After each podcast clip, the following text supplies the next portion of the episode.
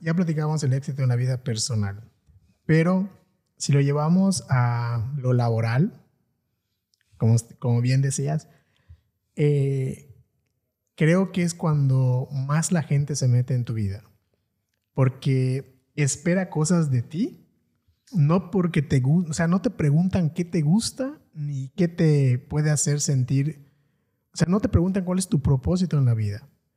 O sea, como que la gente te ve y dice, tienes que trabajar.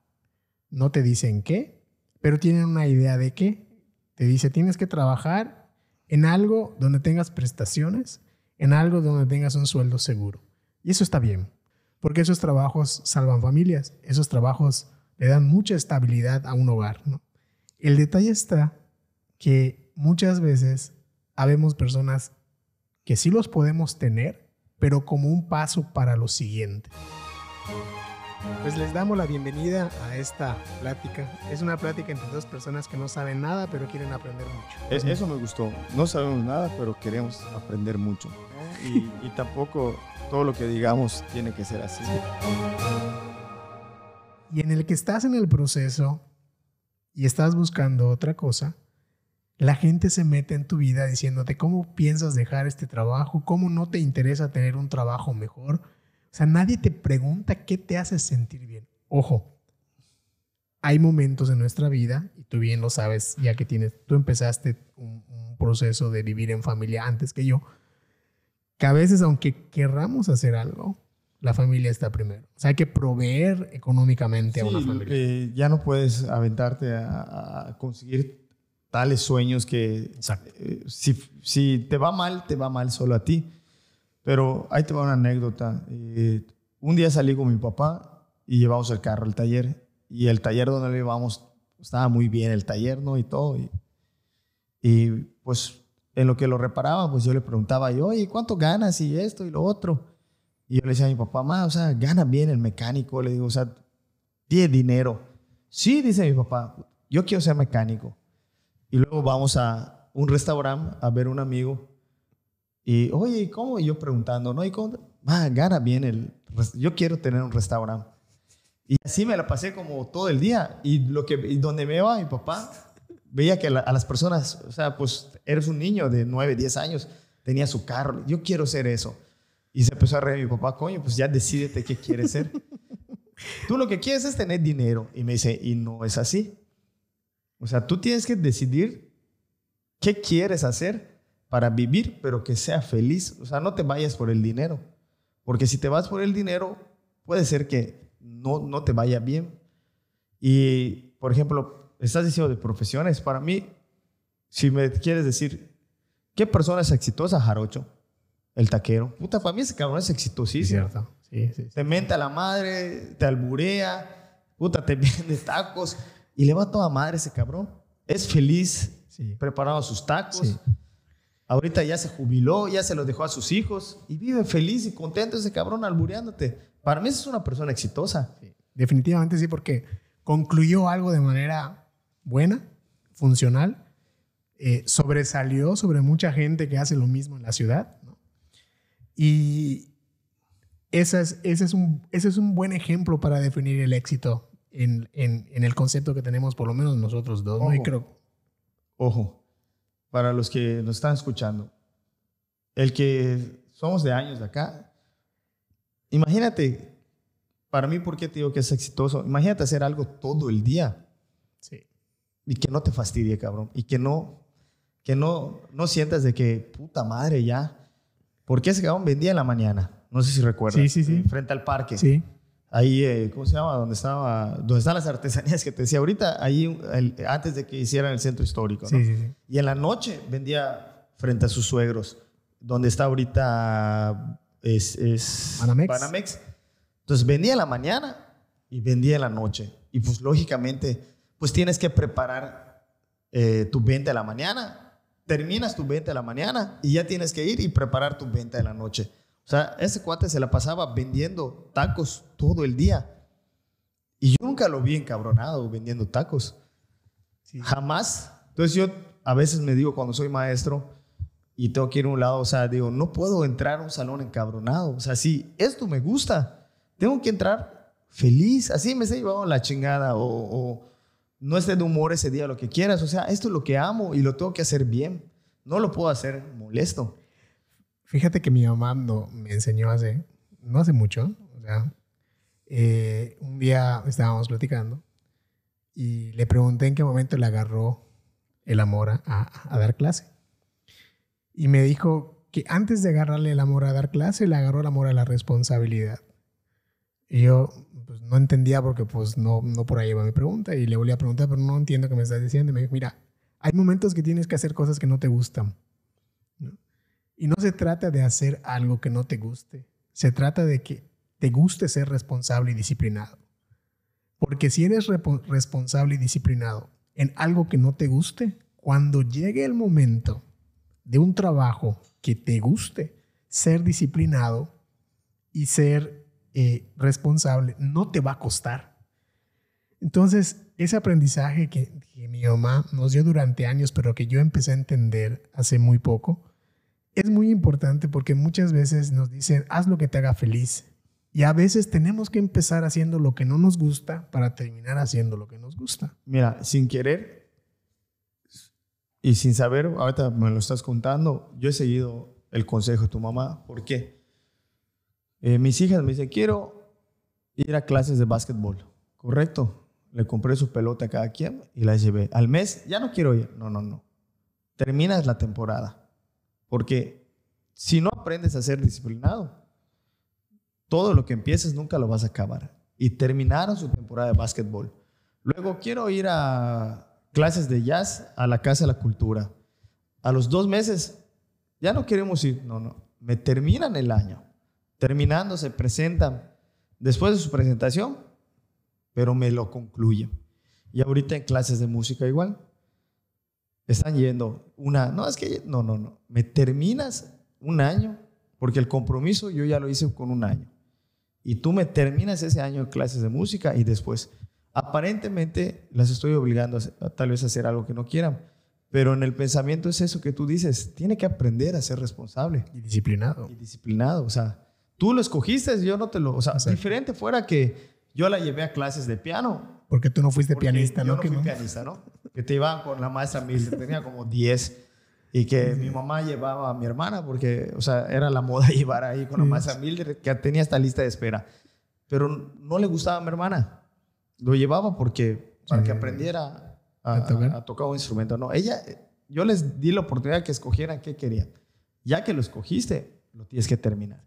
Y muchas veces pasa que no tomamos esa, de que desde niños empieza una cosa, ah, no me gusta, entonces, pasa lo que dice tu mamá, se acostumbra a, no terminar nada de lo que empieza y se vuelve una costumbre, como dije. Y eso es, un, eso es una de las, por ejemplo, los, el, el, el éxito y el miedo, o sea, el miedo al éxito o el éxito cuando no se puede lograr es porque tenemos bloqueos.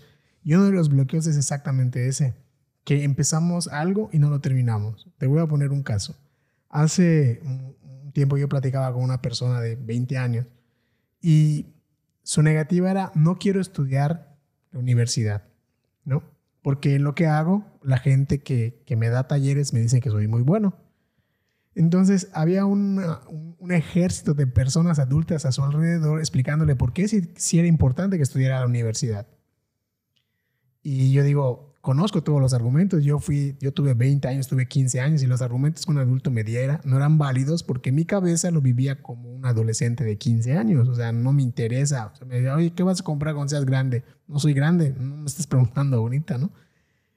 Pero a lo que voy, en el momento que yo tengo la oportunidad de platicar con esta persona, lo primero que le pregunto es, eh, este, tenía un negocio, estaba emprendiendo. O sea, él no quería estudiar, esta persona no quería estudiar porque estaba emprendiendo un negocio y era muy bueno en lo que hacía. Y entre la plática se me ocurrió preguntarle algo que nos pasa a todos cuando empezamos a tener un emprendimiento o empezamos a trabajar por nuestra propia cuenta. No sabemos cuánto cobrar. No sabemos cuánto vale nuestro trabajo. Y se me ocurrió preguntarle, ¿tú sabes cuánto cobrar por lo que haces? Y me dijo, no, ese es uno de los problemas más grandes que tengo. Cuando tú empiezas algo, de 10 cosas que empiezas, ¿cuántas terminas? Ninguna. Por lo menos fue sensato. Y le dije, eso es lo que vas a aprender en la escuela. En la escuela vas a aprender que tienes un horario que cumplir. Tienes que empezar tu horario a las 2 de la tarde y salir a las 8 de la noche. Y tienes que empezar en septiembre para terminar en el siguiente ciclo escolar. Y vas a aprender a sumar y vas a aprender cuánto vale y vas a aprender a cobrar y vas eso lo vas a aprender en la escuela. Le cambió la perspectiva y decide estudiar algo además de lo que está haciendo. Pero, ¿cómo a veces siendo nosotros adolescentes sentimos que no tiene importancia lo que nos están tratando de dar? Pero cuando llegamos a una edad de 20, 22 años donde empecé, queremos empezar a emprender, queremos empezar a hacer nuestras propias cosas, ni siquiera tenemos las herramientas porque no fuimos capaces de empezar un ciclo escolar y terminarlo. Porque yo me acuerdo que en mi época, cuando alguien decía de mis amigos, no quiero terminar de estudiar, ok, a mí me terminas este año y el siguiente haces lo que quieras, ¿no? Es más, antes de que termine el ciclo escolar, empiezas a buscar trabajo o lo que vayas a hacer. Pero tenías que terminar ese ciclo escolar. Y ahorita parte de esto es que vives en una época donde tienes que demostrar lo que sabes.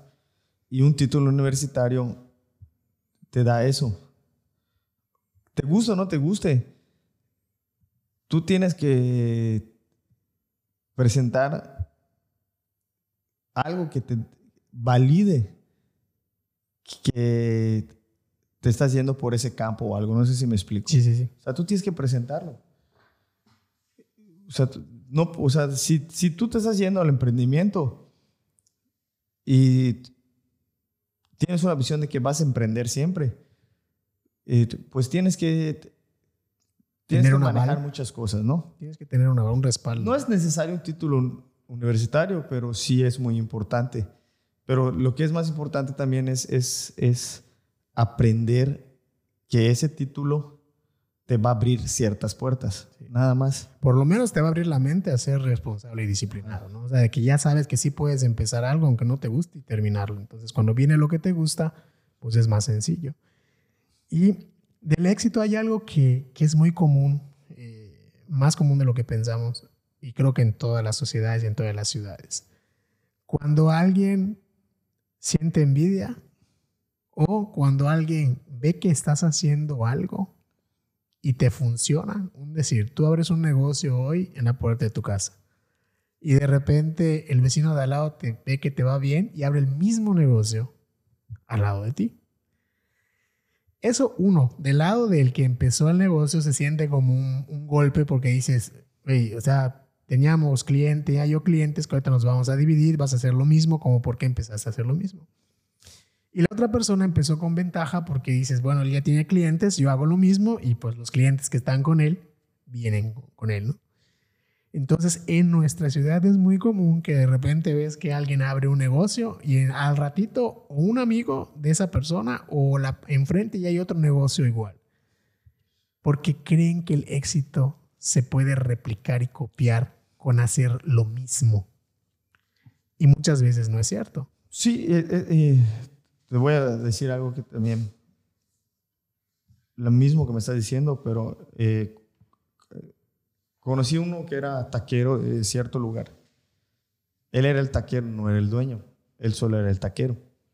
Después de trabajar dos años, tres años, decide abrir su propia taquería. Eso es, eh, y le va súper bien. Le fue mejor que en la taquería que trabajaba.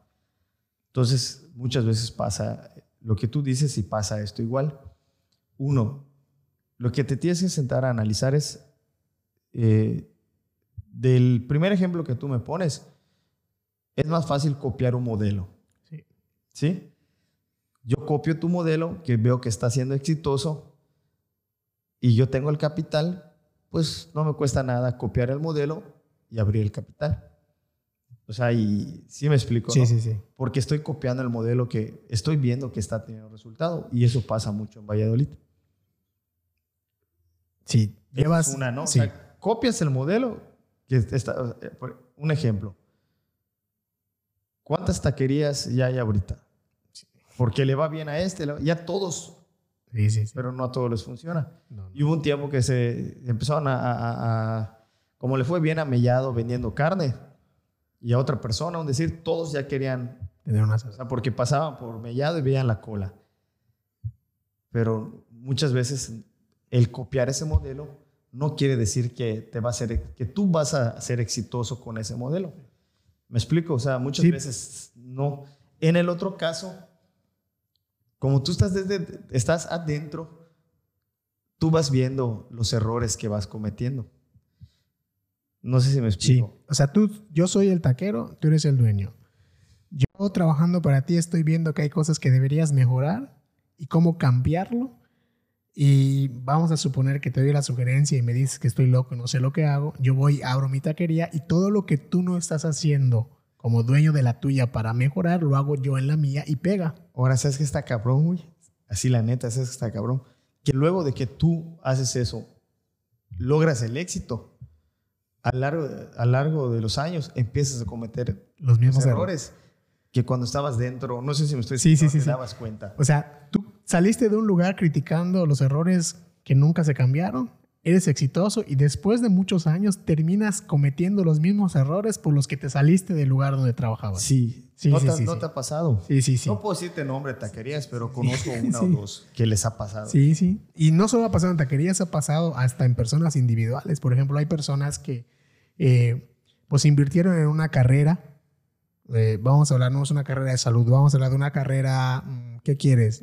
dibujo, ¿no? Hay personas que tienen carreras con, no sé, donde tuvieron que estudiar artes visuales, tuvieron que invertir en universidades y de repente empezaron a desarrollar una habilidad para pintar.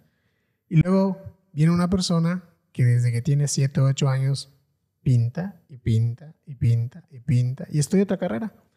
Y al final del día, la persona que estudió, no sé, para contador, que pintó toda su infancia, desarrolla la habilidad mejor por práctica y por disciplina que el que estudió la carrera. Sí pasa. Y dices, está cabrón porque luego no lo dejan disfrutar de su éxito porque lo es que eso no es, él no estudió eso. mira, me, a mí me pasaba. Eh, yo cuando regreso de Mérida para, para Valladolid, eh, yo ya había empezado a estudiar otra carrera. Yo termino la carrera de psicología y creo que a los siete meses de haber terminado y em, haber empezado a trabajar en una clínica en Mérida, en un consultorio, eh, descubro que hay una carrera en una universidad, en San Agustín, que me llama la atención y me gusta mucho, que se llama comunicación visual. Es una carrera de artes visuales eh, que el modelo de estudio era de la, de la UNAM y la adquiere la modelo y le pone un nombre y modifica ciertas cosas. Bueno, yo empiezo a estudiar y en el menos de, estudié menos de un año de la carrera porque no pude alcanzar beca, yo quería tener una beca para estudiar. En esos seis, ocho meses que empiezo a estudiar la carrera, eh, se me aprendo a dibujar, a dibujar y aprendo a ilustrar digitalmente. Entonces, cuando yo regreso a Valladolid, después de, de, de un rato de vivir en Mérida, digo, pues quiero trabajar en algo.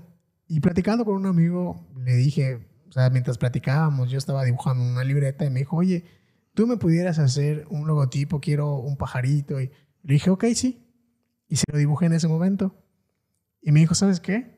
Te lo pago. Y me lo pagó. Y luego vino otra persona que me conocía y me dijo, oye, ¿será que tú que dibujas me puedes decir? Y se lo hice. Al poco tiempo, había gente en la ciudad que trabajaba diseño gráfico, que se dedicaba a diseñar logos empezaron a criticar mi trabajo porque yo no lo estudié.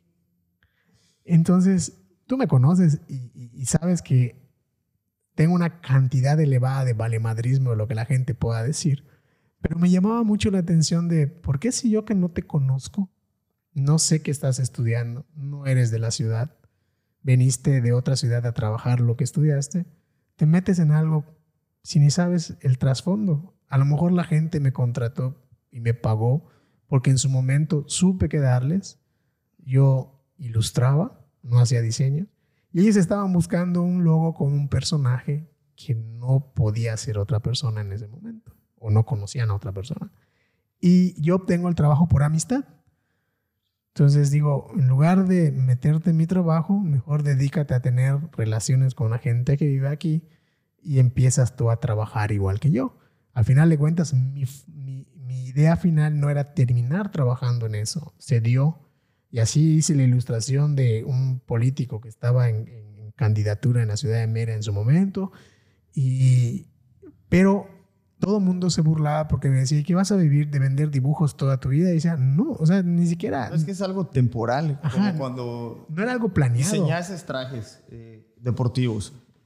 Tú me diseñaste los de siervos y a un chingo de gente le gustó ese diseño, pero tal vez no es algo que lo hiciste en el momento porque te pedí un favor o lo hiciste en el momento porque quisiste incursionar. Lo hiciste y lo más chingón es que tuviste el éxito porque de los trajes que me diseñaste, fueron dos. A un chingo de gente le gustó. Diseñaste unas playeras para unas carreras. A un chingo. Diseñaste la, la, la, carrera para la carrera de mi viejo. Ah, sí, sí, sí. Y luego te copiaron dos modelos más. Sí, sí, sí. No sé si recuerdas. Sí, sí, sí. Entonces, o sea, tuviste éxito, pero tal vez no es lo que tú quieres, ¿me entiendes? Te doy el ejemplo de, de Hugo la burra. O sea, la burra tuvo éxito con Conato. Llegó un momento que dijo, ya no quiero esta madre, renta Conato y se va, pero no, lo, o sea, te lo dejó, o sea, lo dejó eh, con éxito, ¿me explicas? Sí, sí, sí. Le hizo un nombre. Lo respaldó. Lo respaldó, ¿me entiendes? Y, y, él pudo continuar, pero dijo, no quiero, tengo el alma libre, quiero pasear por acá, lo dejo y ya. Y lo mismo te pasó a ti, o sea, eso es lo chingón, que has hecho modelos muy chingones que te han funcionado, pero tú tal vez dices, o sea, no quiero hacer esto más tiempo, ya lo hice, lo probé, y que no es fácil también lograr eso. Sí. Otra cosa que me pasó fue cuando empecé a trabajar contenido de redes sociales. Eh, había gente que le preguntaba, por ejemplo, cuando empecé a trabajar en Gorila, había gente que le preguntaba al dueño Gorila, ¿cómo trabajas con él si él no estudió mercadotecnia? Y yo decía, sí, no, nunca he dicho que estudié eso. Jamás me he presentado como una persona que sabe de marketing o de mercadotecnia pero sé escribir. O sea, hay momentos en los que en las redes sociales empezó a cambiar todo y todo empezó a, funcionar por lo que escribías. Y cuando yo empecé a trabajar con este lugar, pues le funcionó y le gustó. Y seguí trabajando, le trabajé un año y tanto. O sea, colaboré con ellos y, y la gente se empeñaba siempre en meterse en algo que ni siquiera sabían por qué. O sea, yo no llegué presentándome eh, incluso la persona que, que, diseñó el logo de, de Gorila, creo que en su momento, no sé si pensaba que yo lo presentaba como algo mío, porque lo tengo hasta tatuado en la mano, pero no es un logo que yo hice, es un logo que me gustó. Es un logo muy bien hecho y siempre lo dije. Ese es un logo bien hecho y no lo hice yo. Ahora, yo lo utilicé en muchas otras cosas porque el dueño del lugar me dio los derechos sobre la imagen. Yo no sé si él, él lo, sí lo pagó, sé que sí los pagó. O sea, él pagó el trabajo. De alguna otra manera lo pagó, ¿no? Y sí lo hizo. Entonces, a la larga, había gente alrededor que primero decía, ese cabrón no estudió mercadotecnia. Sí, es cierto, no lo estudié. Y mi trabajo no era, no era de, de marketing, jamás fue de marketing, ¿no? Pero funcionaba porque me metía yo a leer cómo funcionaban las redes sociales, me gustaba aprender cómo contar una historia en tres, cuatro palabras y lo empecé a practicar, a practicar.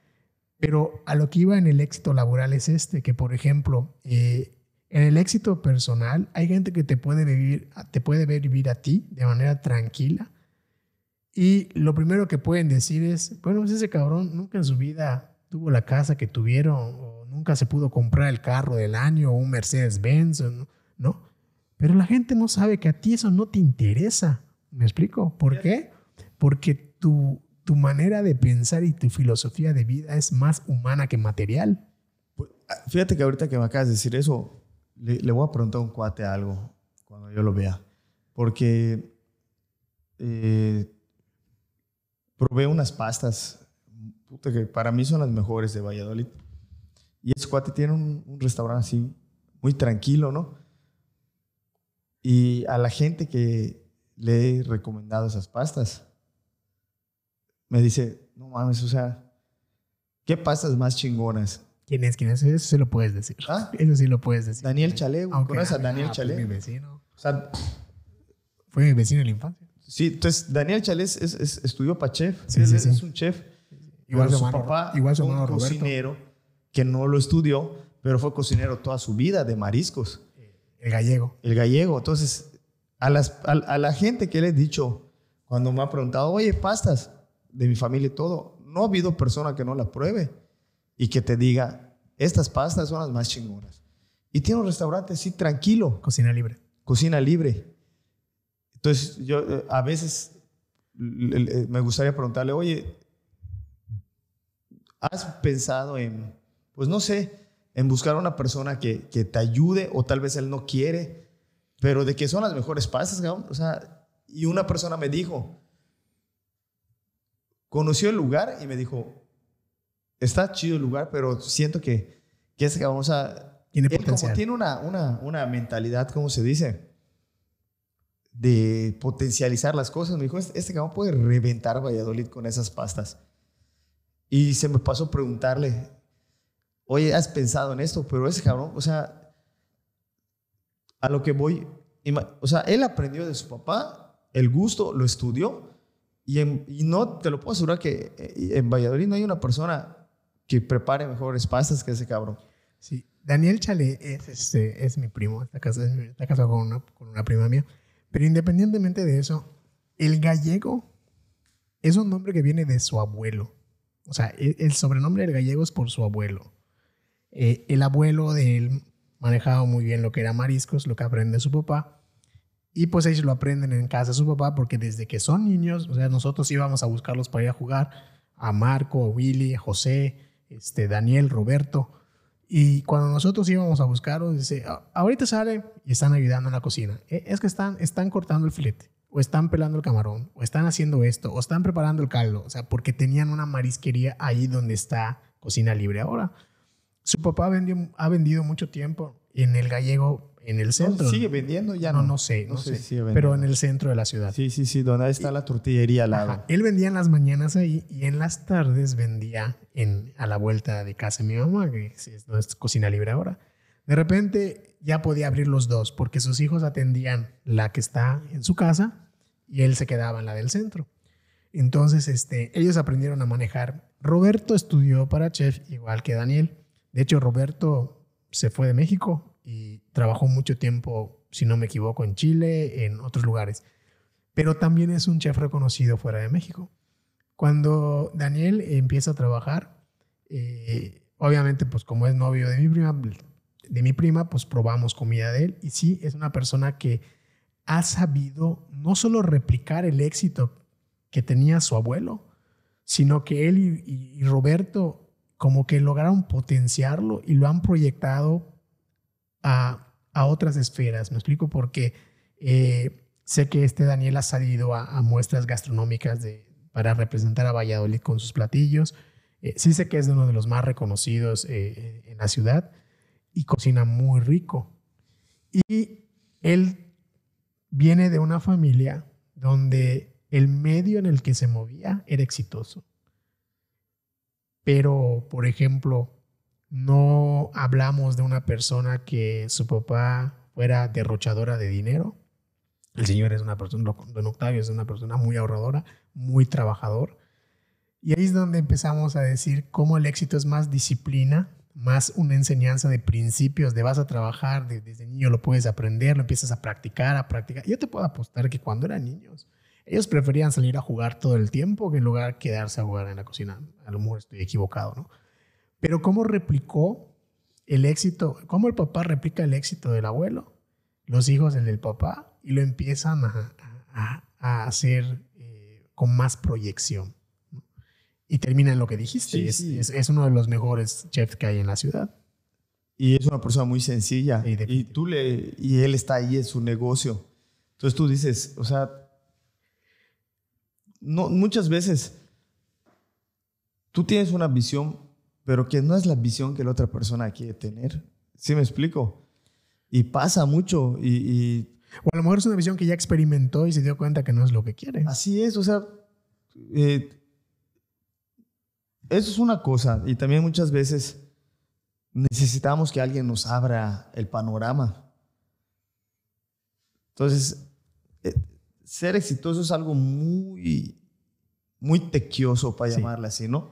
Porque muchas veces tú ves una persona y tú dices, a esta persona yo lo puedo potencializar, pero también tiene mucho que ver que esa persona quiera eso. Quiera eso. Tenga eso como objetivo, porque a lo mejor su objetivo es otro diferente. Ah, exactamente, porque tú dices, o sea, me ha pasado. Por ejemplo, yo te decía, puta güero, diseñas trajes bien chingones, cabrón. No has pensado dedicarte y tú vistes tu marca, ah, te le dedicaste, pero después dijiste, ya no quiero esta madre. Y yo te puedo decir, coño, ¿por qué no? O sea, decir, porque a mí me gusta decirte, coño, ¿por qué no seguiste con esa madre? Porque tal vez no es lo que quieres. No es lo que lo que en ese momento... Si a lo mejor es un ciclo que la gente cumple para lograr otra cosa más adelante. Mira, hay, hay estrategias de éxito donde empiezas con algo para alcanzar otra cosa, ¿no? Entonces, eh, es como, como lo, que, lo que pasaba con el iPhone, que no querían crear el, iPhone, crear el iPhone, lo que querían era quitarle el teclado. Entonces, hay estrategias para llegar a un lugar eh, y a veces yo la uso. O sea, yo muchas veces he sabido como, quiero hacer esto. Y la gente me dice, pero eso te va a funcionar toda la vida. No. Pero eso no te va a funcionar toda la vida, eso no te va a dar dinero, eso, claro que no. Pero me va a funcionar para llegar ahí, ¿no? Entonces, como te sales de lo esperado o haces algo de manera disruptiva, la gente empieza a criticar que no es la manera de hacerlo. Mira, ahorita estoy checando, se me acaba de acordar, eso que tú dices. Eh, mi papá es muy aficionado a los toros.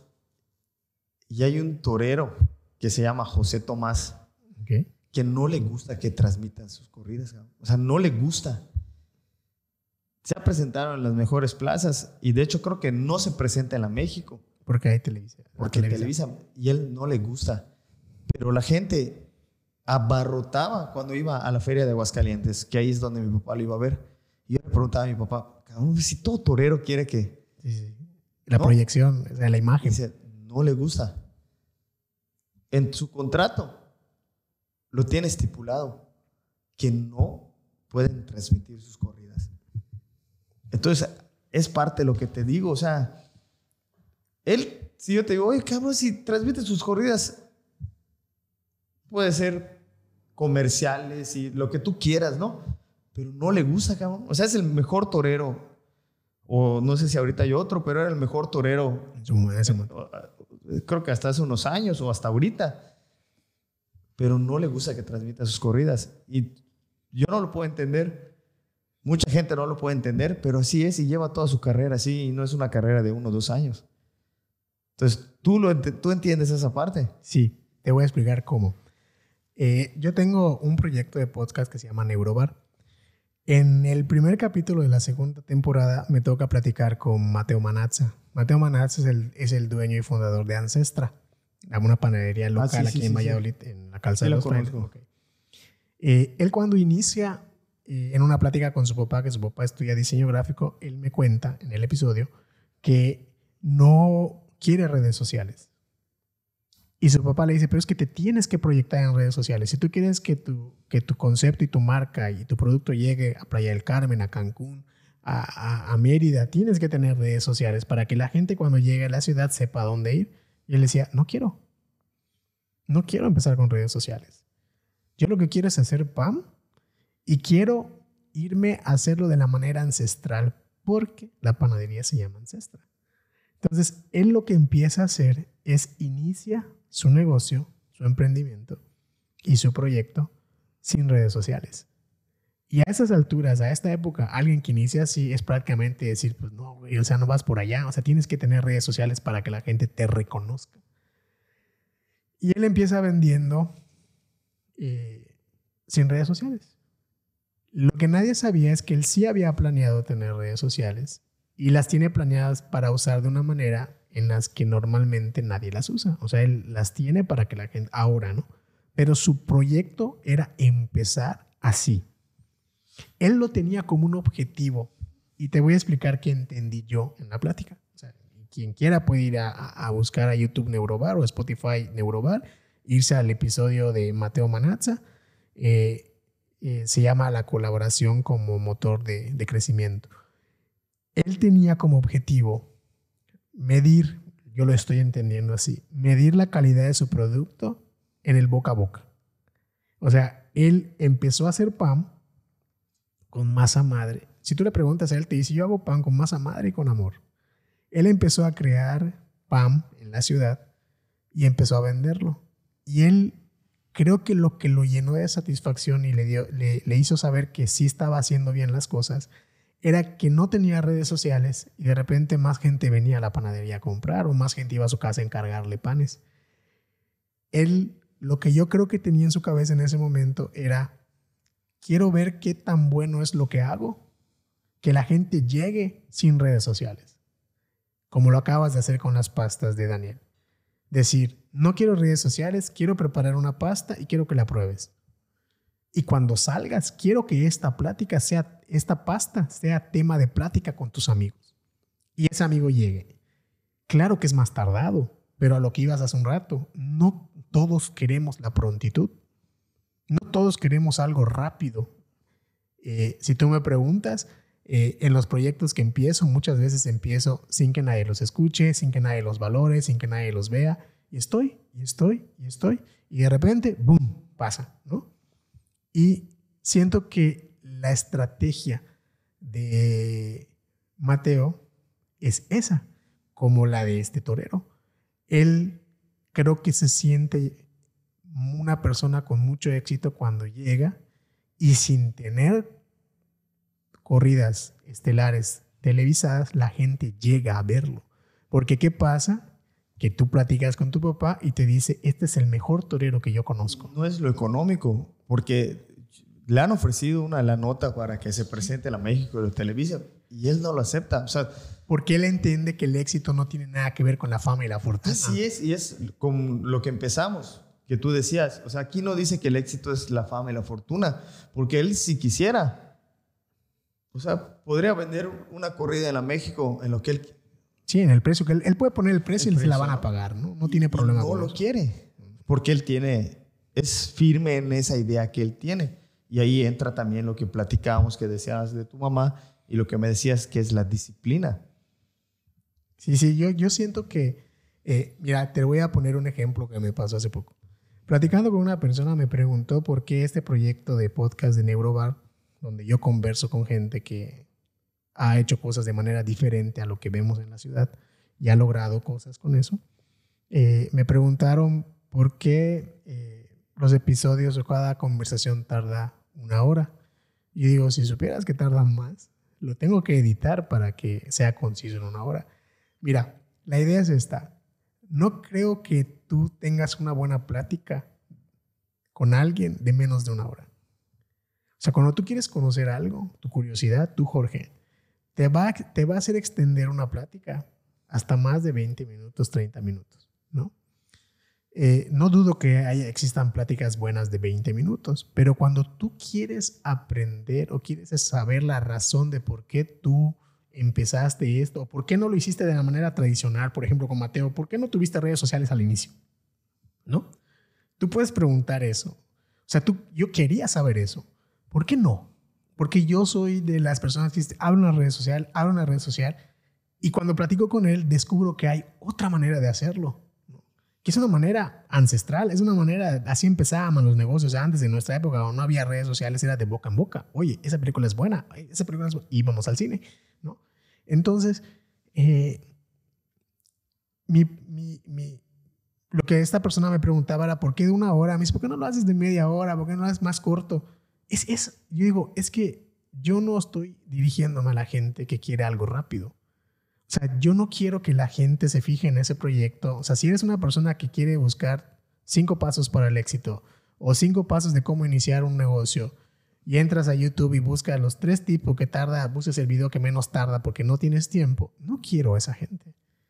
La intención del proyecto es para que si tú de verdad quieres conocer algo, quieres conocer el por qué, tomes una hora al día o lo fragmentes, por ejemplo, decir, sabes que no tengo una hora al día para verlo, pero hoy puedo escuchar 20 minutos, mañana 20 minutos, mañana 20 minutos, por lo mismo de que tenemos que empezar a hacer algo nosotros, ¿no? Que tenemos el cómo y el por qué y el para dónde, tenemos que empezar a hacer algo para que exista gente o tome la o haya gente que tome la posibilidad de no querer escuchar todo rápido o sea, decían en mi época, cabrón, no quieres en tu boca ya masticado nomás para tragar. Y pues así nomás los gusanos en el pico del pájaro. ¿no? Entonces, yo no tengo prisa, no tengo, mi intención no es eh, pronta de tener seguidores, un millón de seguidores. Eh, no es la idea. La idea es que la gente que de verdad llegue es gente que quiere aprender, emprender, comprender, entender, descubrir y empezar o seguir su propio camino y decir, cabrón, no estoy mal. Todo lo que ese cabrón dijo en una hora me pasa a mí. O sea, te identificas y dices, bueno, el camino al éxito es así, es con tropiezos, es con chinga, es con disciplina. Va a haber momentos que ni lo que me gusta hacer me va a gustar. Pero cuando tú y yo lo sabemos, cuando escuchamos a otro ser humano que ya pasó por un problema, una dificultad y nos da la pauta de cómo la superó, cabrón, es, es, un universo abierto para nosotros solo esa plática. Entonces yo no quiero hacer un, un proyecto donde la gente entre y en 20 minutos escuche todo. No, yo quiero gente que de verdad, o sea, yo me acuerdo que la idea cuando empezó el podcast, escuché una, una frase en otro podcast que decía, esta es plática de gente inteligente para gente inteligente. Bueno, yo no me quise ver tan, tan, tan, tan así, ¿no? Soberbio. Ajá. Pero decir, esas son pláticas profundas para gente que necesita una razón profunda para seguir adelante. Sí, lo que pasa es que eh, hay mucha plática superficial.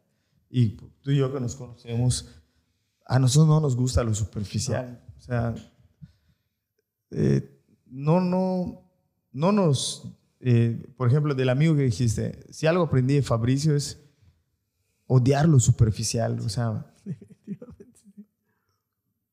y te lo digo porque el que llegó a conocer a Fabricio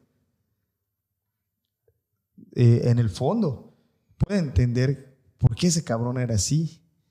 Y yo tuve un chingo de aprendizajes de ese cabrón y aprendizajes que me sirven en mi vida diaria, que los aprendí de él. Porque él decía algo, la gente no te va a enseñar a tener criterio. Lo más cabrón en el, cuando estás en la realidad es aprender a tener un criterio. Y tú dices, hoy en día digo, cabrón, o sea, qué difícil es que la gente tenga un criterio. O sea, me, me llamo a criterio, a una lógica, que tú decir, puta, o sea, ¿qué, ¿qué piensas que va a pasar si haces esto? O sea, ¿qué pensabas que iba a pasar? O sea, como le decía, sentido común, cabrón. O sea, ahorita, ¿sabes cuánta gente hay que no tiene un sentido común? El sentido común es el sentido menos común ahora no sé si te pasa, yo sí lo veo, o sea, no, no, tienen sentido común para hacer las cosas. O sea, que tú dices, puta, si era tan obvio que esta madre iba a pasar, o sea, pero no, la gente no, no tiene sentido común. Fíjate que ahora que estás en esto que acabas de mencionar, cabe algo que te puede, en los trabajos, en las empresas, en las instituciones, hay algo que pasa que es exactamente de lo que estás hablando tú. La falta de criterio hace malos líderes. A veces tú estás trabajando en una empresa donde te piden cosas irracionales, te piden que, hagas cosas en tiempos ilógicos, pero como soy tu jefe, ¿me explico? Como, mira, yo trabajé, eh, yo trabajé en instituciones, yo hice mis prácticas en instituciones, me tocó el ISTE en Meria en el 2005, no, antes, en el 2001. Y pues yo no estaba en el rol de, de, estar en la institución bajo ciertas cosas. Yo iba y cumplía ciertos, ciertas ocupaciones, cubría ciertos roles de mi servicio, ¿no? Que si era, por ejemplo, muchas veces ve por mi café. Pero lo que voy, yo escuchaba a jefes dirigirse a gente que tenían a su cargo y les pedían cosas totalmente estúpidas, porque así tiene que ser. Por ejemplo, a mí me tocó escuchar que a una enfermera que estaba embarazada, que se sentía mal, no podía pasar a checarse porque no podía dejar su puesto, porque no había nadie que lo cubriera. Y una amiga le dijo, pero usted lo puede cubrir. usted, su jefe, puede cubrirlo ahora o pedir otra persona. La mujer se siente mal. Pero es que en el reglamento dice que ella no pueda. ¿Dónde está tu pinche criterio donde hay un ser humano que se está sintiendo mal y te pones en el papel de jefe? ¿Me explico? Ese es un mal líder. Jamás va a lograr que esa institución a la que le dieron, en la que le dieron una responsabilidad sea exitosa tenga un buen servicio. La falta de criterio siempre va a meterle el pie a la gente que quiere crecer. Si tú estás trabajando con una persona que tiene falta de criterio y te empieza a pedir cosas absurdas, cosas innecesarias, obviamente tú no vas a ser exitoso porque hay un estúpido pidiéndote estupideces. No tiene un criterio. O sea, ¿el criterio en qué se basa? Que yo puedo aplicar el reglamento estricto de un, trabajo, pero se sobreentiende que hay momentos en los que ese reglamento no sobrepasan los principios humanos. O sea, mi reglamento institucional jamás va a estar por encima del principio de cuidar una vida humana. O sea, es como que, como que, como que la institución se esté quemando y no puedas dejar tu lugar porque en el reglamento dice que no puedes dejar tu lugar hasta que llegue tu relevo. Más que un reglamento es un manual y, y, lo sigues al, o sea, al pie de la, de la, letra y no tienes un, un, criterio propio para decir, oye, por eso nosotros ahora valoramos mucho el tener un criterio propio. Sí. Porque ahorita la gente no tiene un criterio propio. Se, se, se les creen en los criterios de las demás personas y lo replican. Y lo replican, pero no tienen un criterio propio. obviamente no estamos hablando de gente, conocemos gente que sí tiene criterio y es más joven que nosotros, pero a lo que va sí te entiendo de que la mayoría de la gente o gente que ni siquiera tiene una amistad conmigo, los veo en la, bueno, en el tráfico de la ciudad hay gente que se estaciona en doble fila y provoca un accidente. Y se queja del tráfico. Ajá. Y dices, cabrón. O la gente que tira basura en la calle y luego se queja de que la calle se inunda. O sea, dices, cabrón, está tu criterio. Y ahorita que hablabas de Fabri, hace una hora antes de entrar a, grabar este episodio, hablé con él, estábamos platicando y me dice, oye, cabrón, me dice, eh, ¿ya viste que la música ahora cambió? Sí, sí, estábamos hablando de, eh, vimos una fiesta donde había gente vestida de rockero y decía, eh, para empezar, los rockeros creo que se extinguieron en el, en el 2000, en el 99, algo así, ¿no? Y era una broma así entre nosotros. Pero yo le dije, mira, cabrón, le dije, ¿te has dado cuenta que la música que nos gusta a nosotros ya no le gusta a nadie? Y me dijo, bendito sea Dios. me dijo, qué bueno. este, y sí, hay cosas que antes eran de buen gusto y se fueron deformando. Digo, yo, yo con la música me vale madre el reggaetón, o sea, no, no tengo nada en contra de él, no tengo una idea radical en contra de ese tipo de música. Pero la idea de la plática es lo mismo que tú decías. O sea, nosotros teníamos un criterio porque era diferente la manera de buscar una, una canción, era diferente la manera de, de, tener que esperar un disco, no teníamos videos musicales, tenías que comprar un, un, cassette, un videocassette que tuviera los videos de la banda que te gustaba. O sea, el hecho de tener más trabajo para conseguir algo o que no sea tan accesible, que no sea tan, tan pronto, era lo que muchas veces nos hacía valorar nuestros gustos. Pero ahora como todo es rápido, todo es volátil, entonces no ha terminado la canción número uno de Shakira, ya tiene la número 36, entonces ya les gusta más la 36 que la número, ¿me explico? O sea, es, es, ese, ese, rollo. O sea, se hace, eh, hoy se hace viral una cosa y mañana ya otra y pasado... Eh, ya otra. Y si en nuestra época se hubiera vuelto viral lo que a nosotros nos gustaba, hubiéramos vivido bajo el mismo concepto. A esa edad a lo mejor hubiéramos carecido de una manera de sacar un criterio propio. Sí. Nos costó tener un criterio propio. Mira, te la voy a poner fácil ya para, para cerrar ya de mi parte, ¿no? Un ejemplo. Eh, en, en el programa Alcohólicos Anónimos yo una vez le dije a mi padrino, eh, estábamos platicando de un libro que no conseguía y otra persona dijo, yo tengo, yo tengo los discos compactos. Entonces no había Spotify, no había, tenías que comprar discos compactos, era la tecnología más avanzada. Yo dije, ¿cómo? Y dije, la literatura del programa de Alcohólicos Anónimos tiene discos para escuchar. Y me dijeron, sí, la mayoría de los libros más comunes tienen discos compactos. Y dije, y yo acabo comprando libros, o sea, yo quiero los discos. Entonces me paré para ir al área donde estaban los libros para comprar los discos y mi padrino se paró detrás de mí. Y dijo, serás pendejo, cabrón. tú no vas a comprar los discos, tú vas a comprar los libros. Le dije, pero ¿por qué? Si puedo escucharlos. Sí, cabrón, pero los discos son para los ciegos. Tú sabes leer, cómprate el libro. Porque es de huevones que alguien se sienta a leer el libro que tú deberías estar abriendo y leyendo. Y además, no te dijo que Alcohólicos Anónimos se mantiene a la literatura. Con sus propias contribuciones. Y la literatura es una manera de mantenerla. Manera de contribuir. Y porque yo pregunté a esa madre, respondió, oye, no mames, cabrón, le digo, cabrón, los libros mantienen, es un 60-40. ¿Quieres discos compactos? Vas a tener que pagar una cuota y acá no se pagan cuotas. Entonces los libros son los que mantienen Alcohólicos Anónimos. ¿Y por qué compramos libros? Pues para mantener Alcohólicos Anónimos. O que luego esos libros ya los leíste, agarras, los regalas.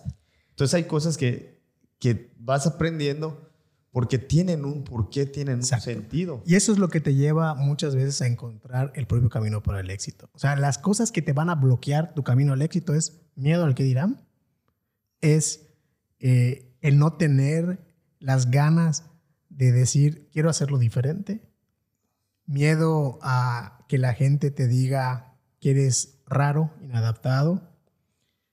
Otra cosa que te puede bloquear mucho tu camino al éxito es no tener un propio criterio, o sea, no saber cómo decidir en ciertas cosas.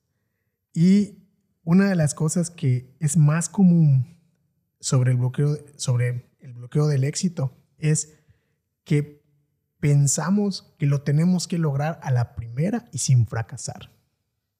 Yo para igual, para finalizar, lo único que te puedo decir del éxito son dos cosas. Una, que el fracaso es temporal y el éxito también es temporal. O sea, cuando te va mal, no se te olvide que un tiempo te va a ir mal. Y cuando te va bien, tampoco se te olvide que un tiempo te va a ir bien.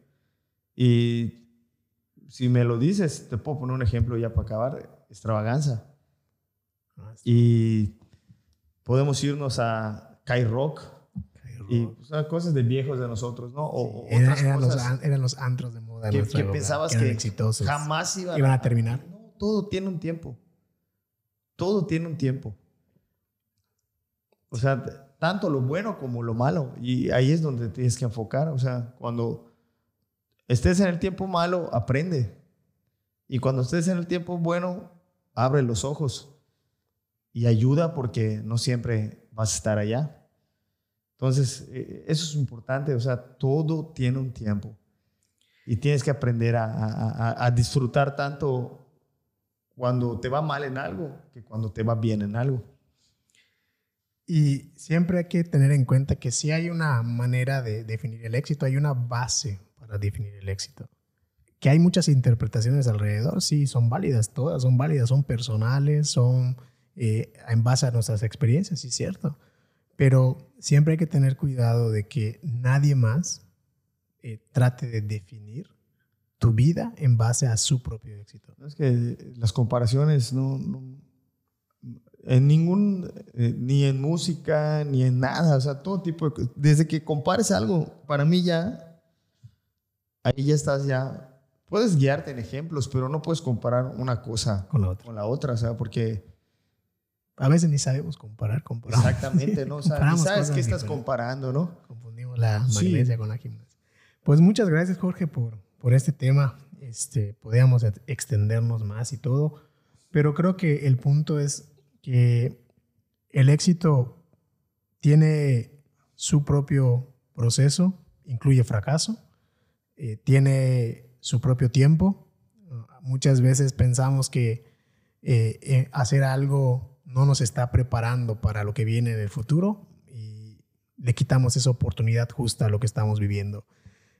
creo que el mensaje más importante es ese, ¿no? De que fracasar es parte de ser exitoso y que lo que estoy haciendo hoy me está preparando para que el día de mañana, cuando me toque el tiempo de tener un proyecto, una vida un trabajo, o ser parte de un trabajo, pueda ser exitoso.